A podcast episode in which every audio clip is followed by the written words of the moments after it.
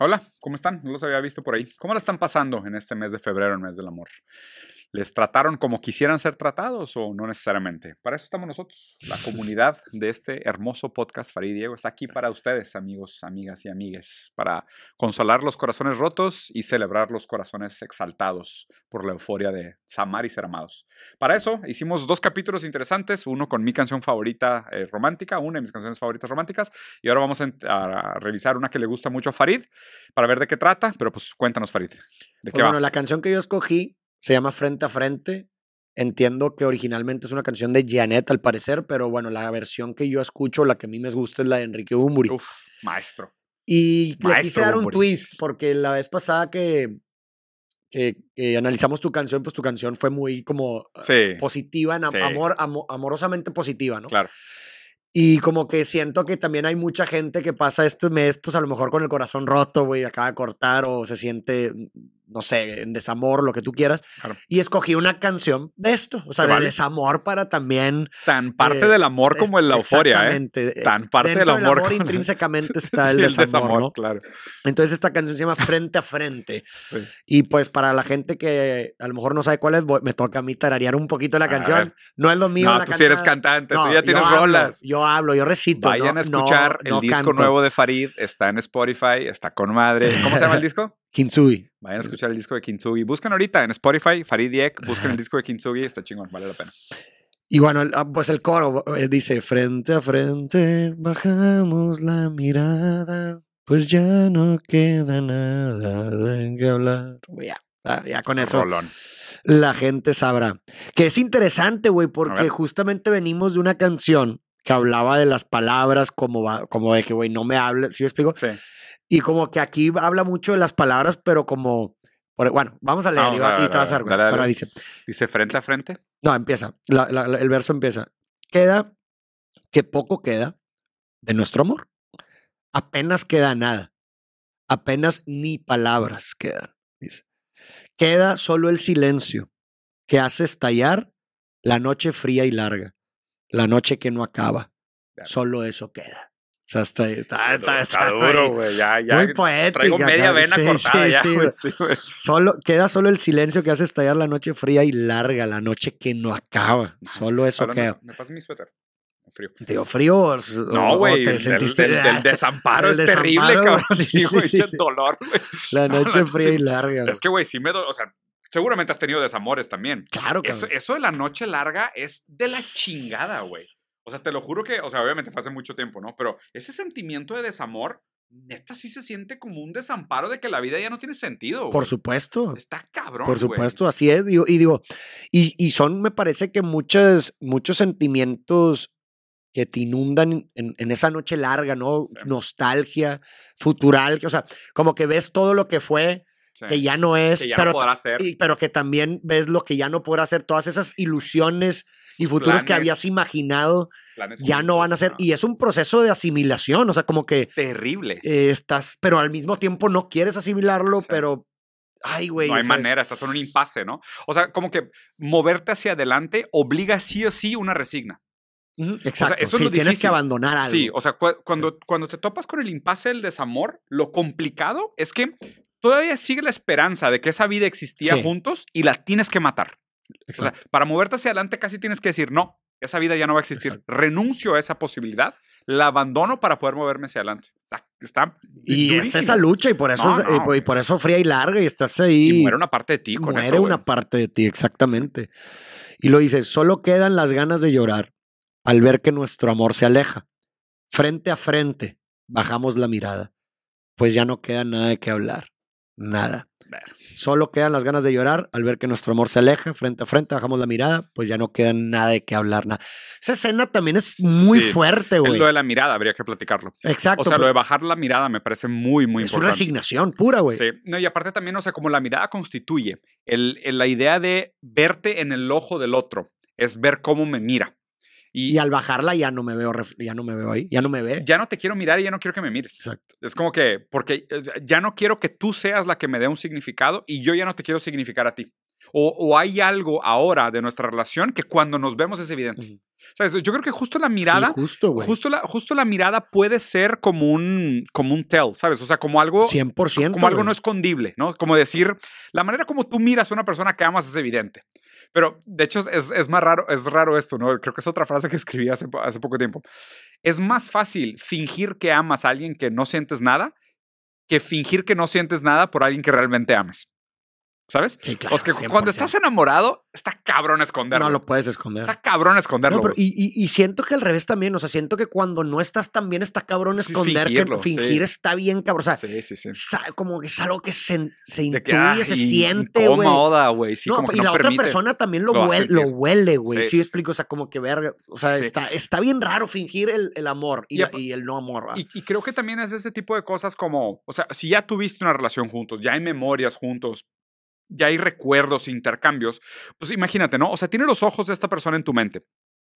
Y es casi como si pasara así como diapositivas rápidamente todas las veces, ocasiones y momentos en los cuales has visto esa mirada. Claro, güey. Y de repente ves todo eso roto. O sea, todo eso como, Desvanecerse, güey. o como una imposibilidad dolorosa, como una dolorosa imposibilidad de un mañana que se va, ¿no? Entonces, ¿cu- ¿cuántas veces he estado acostado sobre ti durante el sexo? O sea, ¿cuántas veces me acerqué a ver tus ojos cuando te besé? ¿Cuántas veces te vi dormida a mi lado? ¿Cuántas veces vimos una película? ¿Cuántas veces fuimos a comer? ¿Cuántas veces te vi sonreír? ¿Cuántas veces te vi llorar? Y de repente ya no queda nada. No queda nada. Lo último que quieres es la mirada, Claro. porque esa mirada es una tortura, güey, es una tortura, Tor- güey. y no engaña. Sí. Y de hecho, estoy buscando. Tengo aquí apuntado una que queda cabrón, güey. Una frase. Aquí. Pero quiero ver cuál era el autor.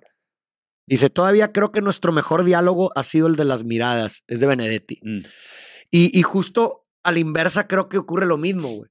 ¿Sí explico? O sea, porque lo que sucede con la mirada, güey, es que, pues, como bien dices, no, la, la mirada no engaña, güey. No miente. Sí, explico, tus pupilas se dilatan, güey, Sí, tus sí, ojos se enchinan, güey. Sonríes o con sea, los ojos. sí. etcétera, etcétera. O sea, la mirada, tú puedes tratar de expresar cualquier cosa, pero tu mirada es imposible de cierta forma de controlar, te delata, güey. Sí. Entonces, por un lado dices, nuestro mejor diálogo es el de las miradas, porque cuando precisamente se crea esta constitución recíproca, pues es hermoso ver, ver tu mirada Claro. y, y es un diálogo que sucede muy sincero y honesto Sí. que, que Trasciende las que palabras. trasciende las palabras. Sí, total. Pero al revés también, güey. O sea, más bien lo contrario también sucede en el momento, en esta situación en donde te tengo enfrente, Y ya no queda nada. nuestros ojos di- dialogan, pero de forma inversa, no de conectividad, sino desconexión que dices, güey, no, o sea, No, no, ya, ya. no, este- no este- puede. sí, ¿sí ya no hay nada. O sea, ya no, aquí no hay el- nada. así pudiéramos cambiar el verso de Bene- Benedetti y decir, el peor diálogo, el diálogo más doloroso Fue que hemos tenido miradas. ha sido el de las miradas. Sí, totalmente. Cabrón, güey. Y los dos, ¿eh? Porque aparte también hay otra cosa interesante. ¿Has visto esos experimentos sociales donde ponen a dos personas desconocidas frente a frente y los Sí, obligan a sí, mirarse sí. prolongadamente? Sí, Se acaban besando. Es bastante común madre. que se acaben besando. Es bastante común que se acaben besando. Súper común. O sea, aunque sean del mismo sexo, de sexos opuestos, los ponen así muy cerca, Ah, confrontándose cerca, y, o sea, mirándose y vato. Es bien raro, pero es bien común que se acaben besando. Digo, obviamente aquí tendríamos que explorar también el aspecto de la social espectáculo, la Sí. presión de la cámara, o sea, hay muchas cosas, ¿no? No creo que pasaría en un contexto Sí. real. Pero es que sí es intimidante la mirada. La- o sea, Claro, normalmente tú rompes el vínculo de la mirada cuando ya es de que, ah, no, no, fue too much, ¿no? Y hagan ese experimento con sus parejas. Párense enfrente de sus parejas en silencio y mantengan la mirada durante mucho tiempo prolongado. Van a ver. O sea, se Sí, va a sentir no, y a ver, güey, también Sí. cuando estás caminando en la calle y de repente haces eye contact con una persona, luego, luego volteas por Sí, otro lado, güey. pero ¿por qué? O incluso cuando estás teniendo una conversación con alguien y termina como el verso que estás tratando de dialogar y luego, luego volteas por otro lado. Como, si, si, si estás dado cuenta de Claro. eso, o sea, es Y- bien y- raro, Y güey. justo es lo que iba a decir. Y es el tipo de cosas como respirar. Mientras no te dicen que estás respirando, no te das cuenta. Y Exacto. ahora que estamos hablando de la mirada, todos estamos conscientes siempre, de la, güey, de la mirada. Y ahorita Súper vamos a ir a comer, güey, y, vamos Y a estar y vamos a ver cómo le a decir algo a alguien y cuando termine de contestarte va a voltear a otro Sí, lado, güey. Bueno, Está- y, está y- cabrón. y pasa mucho también que digo, a ver, la mirada es sumamente importante, no solo por el estudio, por ejemplo, de The Gaze, ¿no? La- o sea, la mirada en el Sí. sentido filosófico, pero por ejemplo, la mirada constituyente psicoanalítica, la mirada del otro en el sentido de la dialéctica del esclavo y el maestro, la- o sea, el, el lugar en el mundo te lo da la mirada del otro.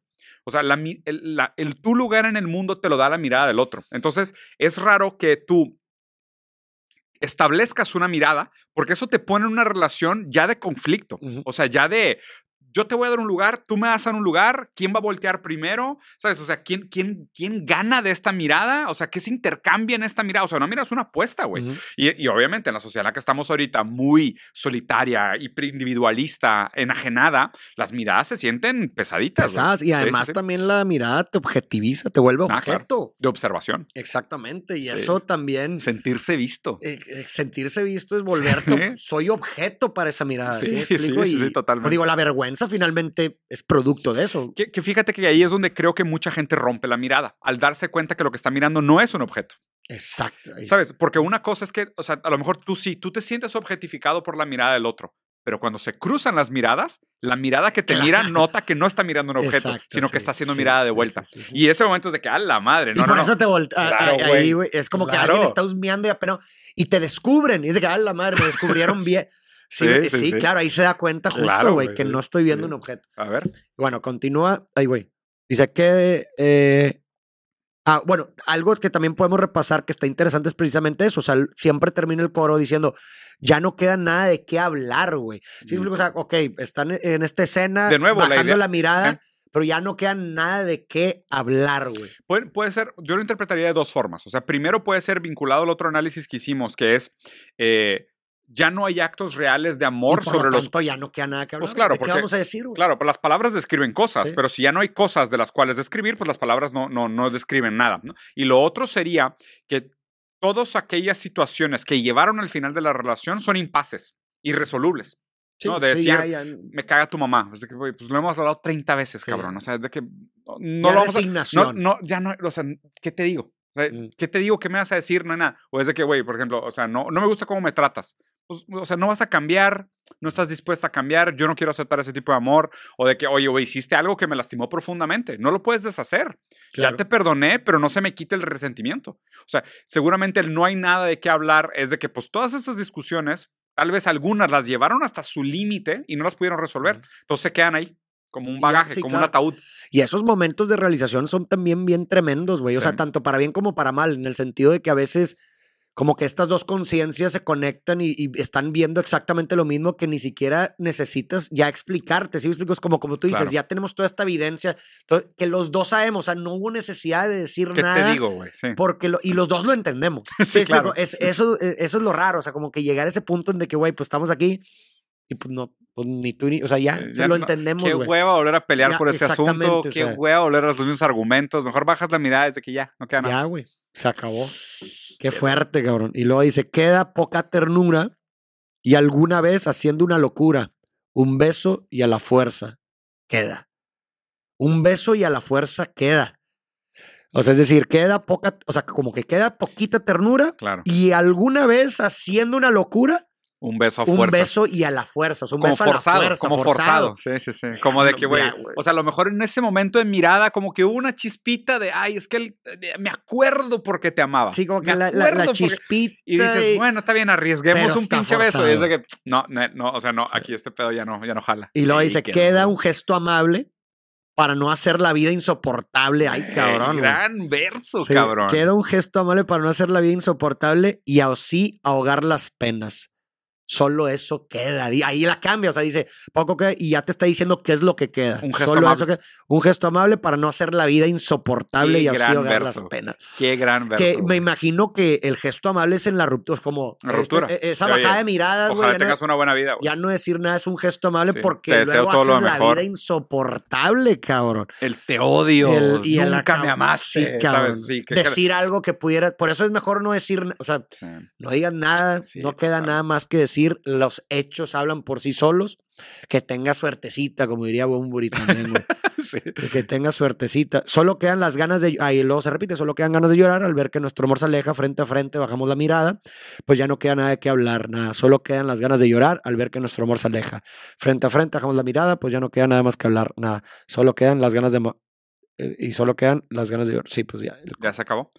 Está dura la canción, ¿eh? Está fuerte, pero bastante bonito. O sea, versos buenos, güey. Sí, muy, muy buenos. O sea, ese, ese último verso que sí me gustaría tocarlo un poquito, el de hacer un gesto amable para no hacer de la vida insoportable. Güey, qué gran verso. Yo creo que aquí hay un aprendizaje muy importante sobre la madurez de la ruptura, ¿no? Que es algo donde, obviamente, en esos momentos es muy difícil tratar de ser una persona. por emociones. Claro, eh, qué difícil mostrar empatía por la otra persona si, si estás o sufriendo que te está mandando a la chingada o mandándole a la chingada porque te hizo algo. O sea, es muy difícil en ese momento ser empático y decir, a ver, por lo menos quiere que este pedo acabe bien por nuestra salud mental. O sea, por no hacer nuestra vida insoportable. Porque es muy diferente terminar una relación en te odio, no vales verga, te quiero arruinar la vida, ojalá le dé cáncer a tu mamá, güey. A decir, oye, güey, pues ojalá te vaya muy bien, eres una gran persona, ojalá encuentres un amor en tu vida y ojalá te vaya bien, ojalá seas feliz, que te vaya bonito, güey. Claro. O sea, Exacto. te cambia la vida, cabrón. 100%, porque de cierta forma en la, en, la primera forma estás todavía guardando un vínculo atado. claro. Y, y, de forma negativa, resentida hacia la otra persona que, pues bueno, mientras lo sigas guardando, pues te va a seguir de cierta forma afectando en tu día a día, güey. Sí, sí, sí. Haciendo la vida insoportable. Haciéndote la vida insoportable. Y por otro lado, pues bueno, es como una forma de iniciarte en un proceso de duelo. Claro. O sea, como ya, ya, resignado y que te vaya bien y demás, es, sumergirte en un proceso de duelo de la relación, pues que ya estás encaminado hacia, hacia de cierta forma, la posible sanación, ¿verdad? Entonces, pues sí, güey, la neta está, está fuerte, pero afortunadamente puedo decir que mis, eh, las, las, las dos veces que he cortado en mi vida, eh, eh, tengo la dicha de decir que la verdad lo hice bien. o sea, con un gesto amable. Qué bueno. Como diría el buen Qué maduro. Qué maduro, Un gesto amable. Chingón. Sí. Pues bueno. Tan tan. Muy bien, pues bueno, aquí la dejamos. Espero que les haya gustado, gente. Déjenos sus comentarios, eh, sus experiencias también, cómo han sido sus rupturas. Ha habido gestos amables, qué es lo que, miradas bajadas, etcétera. Ahí déjenos ahí los comentarios, qué les pareció. Recomendaciones como siempre eh, gracias por escucharnos y nos vemos en el próximo episodio.